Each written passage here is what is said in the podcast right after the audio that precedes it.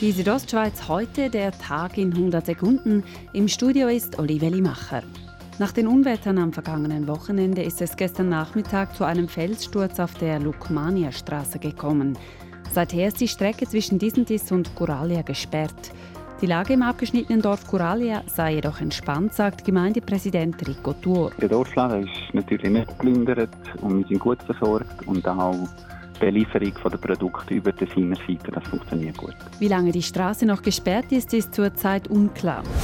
Das Bundesamt für Gesundheit hat heute 700 neue Fälle gemeldet, die in den letzten Tagen positiv auf das Coronavirus getestet wurden.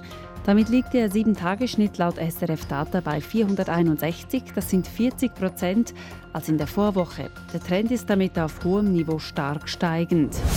Die Tendenz zeigt sich auch im Kanton Grabünden. Mit 30 aktiven Fällen verzeichnet die Region Maloja derzeit kantonal den höchsten Stand.